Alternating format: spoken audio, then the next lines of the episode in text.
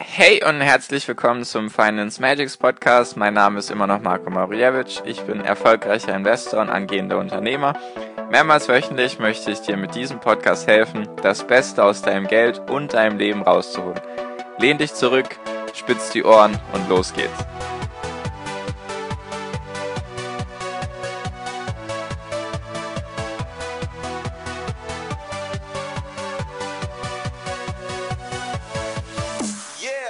Hi und herzlich willkommen zum Finance Magics Podcast. Wir sind heute bei Folge 102 und heute möchte ich dir das Thema IPOs näher bringen. Also was sind IPOs, warum machen Unternehmen das und was sind so die Dinge, die man darüber einfach wissen sollte. Genau, und damit fange ich jetzt auch gleich an. Also IPO erstmal zur Begriffserklärung steht für Initial Public Offering, also sozusagen das erstmalige öffentliche Angebot könnte man das jetzt übersetzen. Und darum geht es auch im Großen und Ganzen. Also ein Unternehmen wird von privat zu öffentlich. Also davor war es privat, nur im privaten Besitz und dann durch ein IPO, also durch die Listung an der Börse, durch die Aufnahme an der Börse als ein gelistetes Unternehmen, kann man sagen, wurde das Unternehmen öffentlich. Das heißt einfach, jeder, so wie du und ich, können da jetzt investieren, wenn wir das Geld haben und ja, es einfach genug Aktien gibt auch, die man kaufen kann. Und was genau, wie genau funktioniert das dann? Also wie, warum machen das die Unternehmen oder warum macht das zum Beispiel ein Gründer? Warum bringt er sein Unternehmen an die Börse? Das möchte ich dir mal kurz erklären. Und zwar, der meiste Grund, oder der am, häufigst vor, am häufigsten vorkommende Grund, warum Menschen ihr Unternehmen an die Börse bringen, ist, dass sie weiter wachsen wollen und es entweder nicht aus organischem Wachstum weiter möglich ist, einfach so zu wachsen, stark zu wachsen, oder weil sie einfach nicht Kredite von einer Bank aufnehmen wollen. Weil, wenn du jetzt dir vorstellst, du hast jetzt ein Unternehmen, was vielleicht 100 Millionen Euro Umsatz im Jahr erwirtschaftet und davon bleiben dir 5 Millionen Euro hängen als Gewinn. Für ein, sage ich mal, ein frisches Unternehmen ist das schon mal klasse, wenn das Gewinne erwirtschaftet. Und 5 Millionen ist schon mal für den Anfang relativ viel bei einem Umsatz von 100 Millionen. Jetzt nur, wenn du halt ein neues Unternehmen bist, also frisch gegründet, vielleicht ein paar, Jahr, ein paar Jahre alt, dann ist das schon ziemlich viel Geld. Nur jetzt überlegst du dir, du möchtest weiter expandieren, du möchtest vielleicht international oder vielleicht möchtest du erstmal, weil dein Unternehmen in Europa ist, vielleicht oder in Deutschland meine ich, vielleicht möchtest du erstmal europaweit dich aufstellen und vielleicht brauchst du für dieses ganze Ding, für deine Expansion brauchst du 50 Millionen Euro, weil du vielleicht eine neue Fabrik eröffnen musst oder weil du vielleicht neue Büros eröffnen musst und dann brauchst du erstmal Mitarbeiter, du brauchst also erstmal Geld. Und jetzt ist die erste Variante, du wartest zehn Jahre, weil du machst ja jedes Jahr 5 Millionen Euro Gewinn. Also hättest du nach zehn Jahren 50 Millionen Euro sozusagen auf der Seite, die du investieren könntest. Das ist Variante 1, also sehr langfristig der Weg, weil zehn Jahre, besonders als junges Unternehmen, was vielleicht irgendwas mit Technologie zu tun hat und was dann zehn Jahre nicht wachsen kann, obwohl der Markt gigantisch ist. Vielleicht ist es ja ein Unternehmen, was du gegründet hast, was jetzt vielleicht eine neue Technologie ja irgendwie erfunden hat oder eine Lösung für ein Riesenproblem. Und jetzt ist es ganz wichtig am Anfang, dass so ein Unternehmen erstmal ganz viel Markt abdeckt, also ganz viele Marktanteile sich einverleibt. Und deswegen sind die meisten Unternehmen am Anfang in so einer Gründungsphase, nenne ich es mal, oder in, der, in den ersten Jahren, meistens machen die keinen Gewinn. Und deswegen, du siehst schon, wenn du jetzt am Anfang bist mit deinem Unternehmen und du hast jetzt vielleicht irgendeine interessante Technologie und du hast vielleicht ein paar Jahre Vorsprung vor deinen Konkurrenten, dann ist es sehr wichtig, dass du am Anfang sehr schnell, sehr, also sehr schnell, sehr stark groß wirst. Also das war Variante 1, du wartest 10 Jahre. Variante 2 ist, du gehst zur Bank und leist dir eben Geld, was teilweise schwierig ist, weil du meistens als junges Unternehmen gut, du erwirtschaftest jetzt Gewinne, aber du hast halt keine anderen Sicherheiten. Also du bist kein gefestigtes Unternehmen, was jetzt schon, weiß nicht, 20, 30 Jahre am Markt ist, sondern du bist halt sehr frisch. Deswegen wird dir die Bank da höchstwahrscheinlich, wenn sie dir einen Kredit gewähren sollte, auch hohe Zinsen dafür verlangen. Und für dich kann das ja teuer sein, wenn du einen hohen Zinsaufwand hast als junges Unternehmen. Und der dritte Punkt, weswegen dann die meisten Unternehmen an die Börse gehen, ist, wenn du Anteile von deinem Unternehmen verkaufst, dann entstehen für dich erstmal dadurch keine Kosten. Weil du gibst Anteile von deinem Unternehmen weg, du musst jetzt nicht ewig lange warten, bis du Gewinne erwirtschaftest, zehn Jahre, und du musst jetzt auch nicht zur Bank und da einen Kredit verlangen. Wenn jetzt zum Beispiel dein Unternehmen, lass es, was könnte man jetzt für einen guten Preis nehmen? Lass es, lass es 500 Millionen Euro wert sein. Wenn du jetzt einen Umsatz von 100 Millionen hast und du relativ neu bist und sage ich mal, du einfach eine neue Technologie hast, dann wirst du vielleicht mit 500 Millionen Euro bewertet. Und dann kannst du sagen, okay, ich mache jetzt, also mein Unternehmen ist jetzt 500 Millionen wert, deswegen ich möchte 50 Prozent von meinem Unternehmen behalten. Also wir machen es jetzt nicht ganz kompliziert, weil du brauchst ja nur 50 Millionen für deine Expansion, das wären 10 Prozent von, deinen, von deinem Unternehmensanteil, nur das würde jetzt mit dem Beispiel, was ich vorhabe, nicht ganz so viel Sinn machen. Deswegen sagen wir einfach, du sammelst gleich von Anfang an ein bisschen mehr Geld ein. Also jetzt nochmal. Dein Unternehmen wird mit 500 Millionen Euro bewertet. Und du gibst da jetzt, sagst du, okay, ich möchte pro Aktie 100 Euro verlangen, weil das kannst du eigentlich relativ selbst festlegen, wie hoch dein Ausgabepreis ist und wie viele Aktien. Also du könntest jetzt auch sagen, du möchtest pro Aktie 1 Euro verlangen, dann hättest du natürlich viel, viel mehr Aktien im Umlauf. Nur wir wollen es jetzt gar nicht weiter verkomplizieren. Also du hättest jetzt 5 Millionen Aktien zu jeweils 100 Euro und du möchtest 50% behalten wegen Stimmrechten, weil du dann trotzdem die absolute Mehrheit hättest. Dazu sage ich dir in der nächsten Podcast-Folge was zu dem Thema Stimmrechte. Und deswegen, du möchtest 50% behalten, also kannst du 50% von deinen Anteilen weggeben.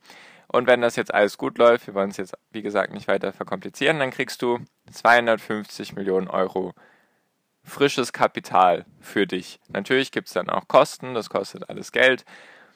Natürlich, das darf man nie vergessen, weil die Banken, also da stehen immer Banken dahinter. Bei so einem IPO musst du eigentlich immer mehr oder immer mehrere Banken haben, die sich da um dich kümmern, die das ganze organisatorische hinkriegen. Ich weiß nicht ganz genau, wie das funktioniert. Ich habe noch kein Unternehmen an die Börse gebracht, deswegen ich weiß nur, dass es per Banken geschieht und die wollen sich das natürlich bezahlen lassen. Deswegen von den 250 Millionen Euro, die du dann einkassierst, weiß ich nicht, wie viele genau bleiben würden. Auf jeden Fall hast du noch Kosten und ich glaube, du musst auch Steuern bezahlen auf, auf diese Summe. Nur trotzdem hättest du auf jeden Fall mehr als 50 Millionen Euro, was du ja vorhattest, weil du ja 50 Millionen Euro brauchst für deine Expansionspläne. Wahrscheinlich hättest du sogar noch viel mehr übrig und könntest oder hättest dir sogar noch genug Kapital gesichert für die nächsten Jahre oder für die vielleicht sogar für ein Jahrzehnt oder so. So, so ist mal der grobe Ablauf. Also die Unternehmen bzw. die Gründer mit ihren Unternehmen müssen auch gar nicht Gründergeführte sein. Einfach, sage ich mal, der CEO mit seinem Unternehmen geht an die Börse eben aus dem Grund, dass es eben günstiger ist, als einen Kredit aufzunehmen. Und ja, du einfach nicht lang, lange warten musst. Würdest du jedes Jahr 5 Millionen Euro erwirtschaften, hättest du halt jetzt 10 Jahre warten müssen. Natürlich hat so ein IPO auch Nachteile für das Unternehmen. Wie gesagt, es kostet eben Geld. Und du hast jetzt den Transparenzdruck wenn du an der Börse gelistet bist, dann musst du halt alle drei Monate einen Quartalsbericht veröffentlichen, jedes Jahr einen Geschäftsbericht oder einen Jahresbericht, dann musst du auch solche kleinen Veränderungen eben von den Vorstandsaktien zum Beispiel, wenn jetzt ein Vorstand Aktien verkauft, dann musst du das auch gleich alles veröffentlichen. Du musst halt alles transparent gestalten. Für manche ist das vielleicht zu viel Transparenzdruck, ich weiß es nicht. Auf jeden Fall hat so ein IPO nicht nur Vorteile für dich. Natürlich ist der größte, äh, der größte Nachteil für dich auch, dass du halt jetzt in unserem Beispiel 50 Prozent von deinem Unternehmen verlierst oder halt abgibst. Natürlich kannst du dir die Anteile irgendwann später wieder zurückkaufen, wenn du halt deine eigenen Aktien kaufst. Nur in dem Sinne, am Anfang würdest du erstmal 50 Prozent von deinem Unternehmen abgeben, was dir gehört. Und wie genau funktioniert das? Also, wenn du an der Börse bist als Unternehmen, dann weißt du ja schon mal, wie das funktioniert. Weil dann gibt es einfach Börsenplätze und dann kannst du da die Aktien von deinem Online-Broker sozusagen kaufen. Also du sagst deinem Online, schreib, also was heißt, du weißt ja, wie es läuft, loggst dich ein in dein Banking und dann orderst du irgendwie zwei, drei Aktien von dem Unternehmen. Also ein sehr, sehr simpel. Das, das kann jeder halt. Nur den Schritt davor, Investor zu sein in so ein Unternehmen, bevor es an die Börse kommt, das ist dann ein bisschen anders. Das gibt es ja natürlich auch. Das Beispiel jetzt, dass dir 100% vom Unternehmen gehören, wenn du an die Börse gehst, ist eher untypisch. Meistens hast du schon sogenannte Investoren, die halt schon investiert haben, bevor du überhaupt an der Börse bist. Die nennen sich dann Angel-Investoren oder VC-Investoren. Wir nennen sie jetzt einfach mal Investoren, bevor du an die Börse gehst. Das sind dann einfach Unternehmen oder Privatpersonen oder oder oder, die eine Menge Geld haben, das nennt sich dann Risikokapital und die dann eben Anteile von deinem Unternehmen erwirtschaften. Vielleicht kennst du die Fernsehsendung Höhle der Löwen. Vielleicht hast du das mal angeschaut. Wenn nicht, würde ich dir auf jeden Fall empfehlen, falls du da irgendwie Interesse an Unternehmertum und allgemein solchen Dingen hast. Da wird halt, da sind dann halt Investoren, die werden dann Löwen genannt. Da sind meistens fünf dieser Investoren und dann kommen junge Gründer oder Gründer mit ihrem Unternehmen und präsentieren ihr Unternehmen und erklären, warum es wachsen wird die nächsten Jahre und dann entscheiden die Investoren, ob sie investieren möchten und meistens dann halt, wie viel Prozent sie vom Unternehmen dafür haben möchten von den Anteilen und wie viel Geld sie dir dafür geben. Vielleicht kennst du die Sendung, wenn nicht, vielleicht hast du es einfach mal gehört, dass Google oder Facebook oder sonst irgendjemand in ein neues Startup investiert. Startups sind meistens Unternehmen, die es noch nicht an der Börse gibt. Es gibt auch Startups, die jetzt noch, die ja auch an der Börse sind, also nicht ganz pauschal möglich, das sozusagen. Nur die investieren einfach vorher in das Unternehmen und hoffen dann, wenn es irgendwann mal an die Börse geht, dass sie dann ihre Aktien verkaufen können und eine Menge Kohle machen. Eben solche großen Firmen gibt es da wie Facebook. Also da gibt es dann immer so einzelne Bereiche von Facebook. Das sind dann halt Facebook Venture Capitalists, also Facebook VC. Das ist eben das mit diesen das ist halt ein Teil von Facebook, der sich nur um solche Startups kümmert, der sozusagen sich beteiligt an den Startups oder sie gleich kauft. Das kann natürlich auch sein. Nun gehen wir jetzt mal davon aus, dass Facebook eben Anteile von dem Startup hat. Dazu gehört dann halt auch Google. Also Google ist besser bekannt als Alphabet. Das ist so der Mutterkonzern. Alphabet und zu Alphabet gehört, oder Alphabet könnte man jetzt auf Deutsch sagen, und dazu gehört dann halt Google. Dann gibt es auch noch Softbank, das ist eine japanische, wie soll ich sagen, ein, ein Konglomerat eigentlich, also ein japanisches Unternehmen, was in vielen Bereichen tätig ist, aber was dann auch in solche Startups investiert. Da gibt es auch noch den Staatsfonds aus Saudi-Arabien oder aus den Vereinigten Arabischen Emiraten oder oder oder. Da gibt es eine Menge. Und zum Beispiel, ein Beispiel ist, vielleicht kennst du Alibaba, vielleicht hast du das mal gehört, das ist eigentlich sagt man Amazon aus China, ist zwar nicht ganz richtig, es ist eher das eBay aus China, nur da hat Softbank, habe ich ja gerade erklärt, dieses japanische Konglomerat, hat 20 Millionen Dollar damals investiert in Alibaba, als es eben noch nicht an der Börse war, als es sozusagen ein Start-up war. Alibaba macht übrigens E-Commerce, also Onlinehandel. Und die haben da 20 Millionen investiert. Und als dann Alibaba an die Börse gegangen ist, beziehungsweise jetzt auch zum jetzigen Zeitpunkt, ist es eben 60 Milliarden Dollar wert. Also hat sich das Geld oder Softbank hat 300.000 Prozent plus gemacht. Nur sowas kommt auf jeden Fall vor. Nur da musst du halt, wie gesagt, Glück haben und dein Geld halt diversifizieren. Meistens brauchst du dann halt vielleicht 50 bis 100 solcher Startups, damit wirklich so ein Gigant rauskommt und damit du dein Geld halt so krass vermehren kannst. Genau, also diese Investoren können dann ihr Geld direkt bei Börsenstart einsammeln, also ihre Anteile, meine ich, verkaufen, können sie direkt bei Börsenstart, machen auch sehr viele dann, zum Beispiel jetzt bei Uber. dieser Fahrdienstvermittler aus den USA. Da werde ich auch nochmal eine einzelne Folge darüber machen.